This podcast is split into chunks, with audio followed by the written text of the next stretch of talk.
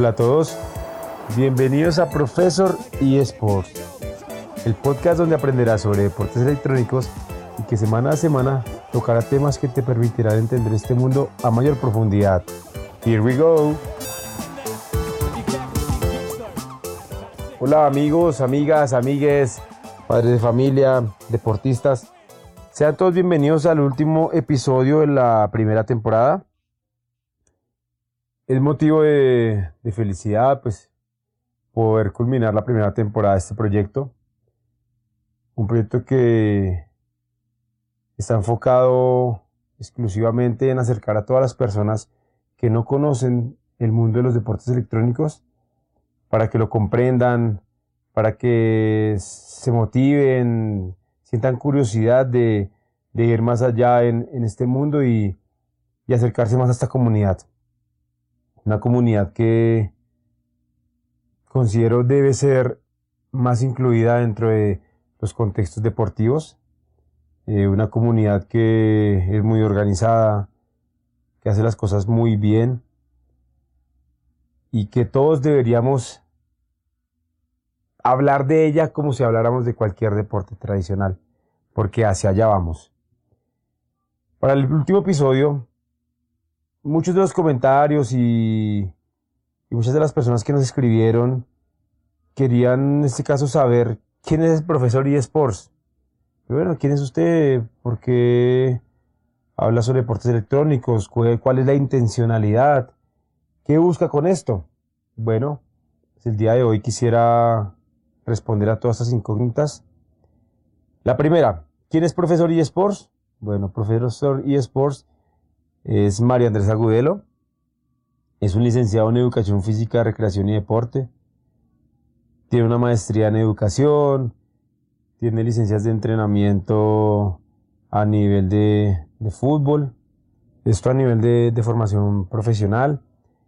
Profesor eSports. Es consultor para la Federación Colombiana de Deportes Electrónicos, FEDECOLDE, en todo lo que compete a los contextos formativos y pedagógicos dentro de los deportes electrónicos.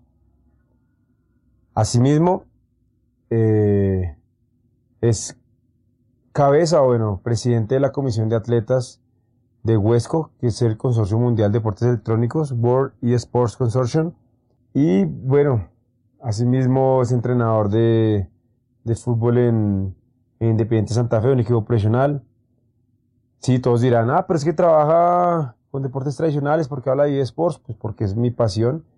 Aparte del deporte tradicional como el fútbol que, me encanta enseñar y que me encanta aprender, pues asimismo todo el, tiempo libre que yo tenía o mis espacios de, ocio y de, de prácticas deportivas adicionales, pues las invertía a los videojuegos y en este caso los eSports. Soy deportista electrónico en League of Legends, que es un MOBA, y en Clash Royale, que es un RTS paso gran, gran tiempo y, buenos momentos enfocándome en, mejorar mis habilidades y, todo el aprendizaje que compete a esos dos deportes electrónicos. Mm. La segunda incógnita, ¿por qué lo hago? Porque en ese ejercicio que he llevado en llevar como un equilibrio entre un deporte tradicional y un deporte electrónico, pues sigue habiendo muchos tabús. Encuentro muchos tabús cuando veo hablando a los padres de familia de, algunos de mis jugadores, de mis jugadoras en el deporte tradicional. Y es que, profe, mi hija pierde mucho tiempo jugando un shooter en su celular o en su PC, ¿qué hago? Entonces veo que hay mucho desconocimiento y hay un rechazo hacia la práctica de, algunos de estos deportes electrónicos. Entonces empecé a sentir la, la necesidad de, venga, es que no es malo, es simplemente que no entendemos cómo funciona y cómo podemos potenciarlo y cómo podemos generar las dinámicas para mejorarlo. Que entender de que no es un tabú y que no están invirtiendo más su tiempo, sino que parte de sus habilidades, de sus cualidades, pues están siendo potenciadas dentro de un contexto específico como el de los deportes electrónicos. Que así como esa persona puede ser muy buena jugadora, muy buen deportista en un deporte tradicional, pues así mismo lo puede ser en un deporte electrónico. La cuestión acá está en cómo direccionamos ese contexto de inversión del tiempo libre y del ocio en la práctica del deporte electrónico.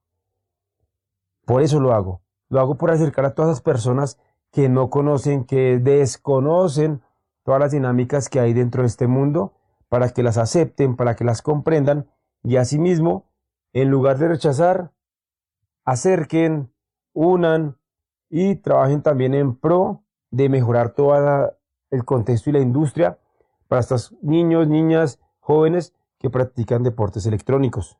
Por eso lo hago. ¿Cuál es la profundidad y el objetivo en este caso de, a largo plazo de Profesor eSports?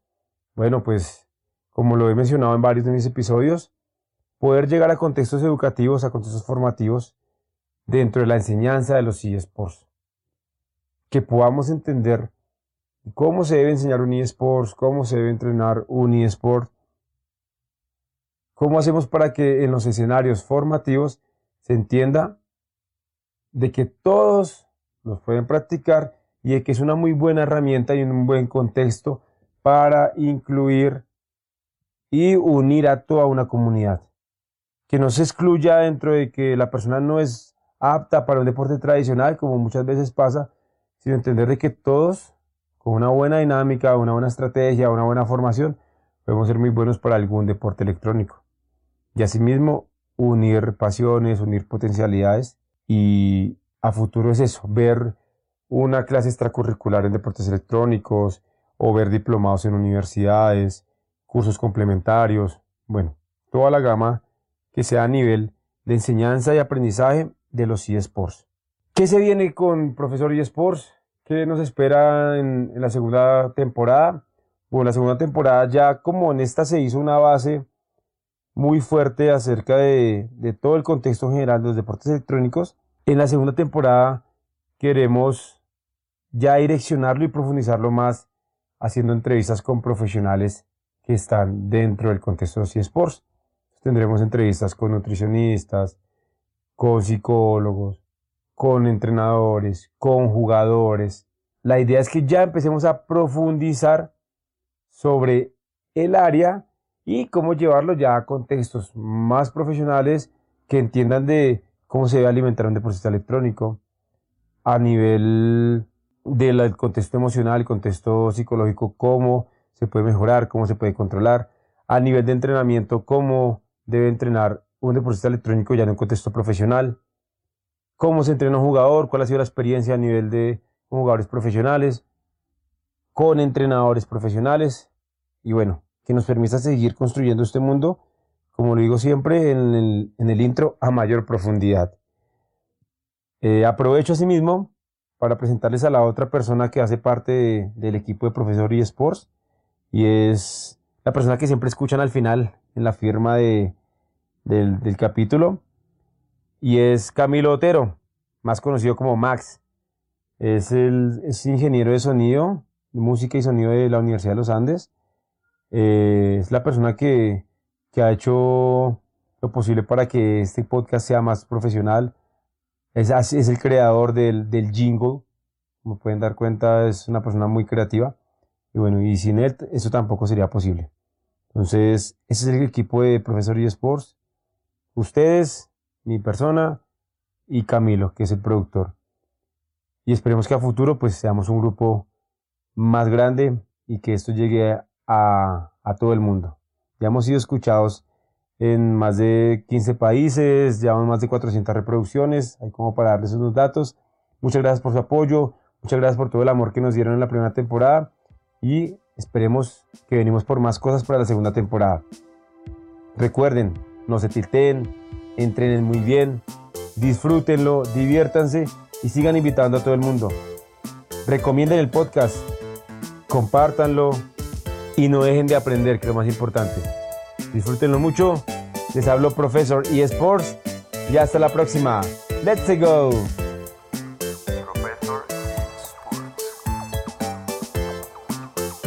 Este podcast fue producido por Max, Camilo Otero.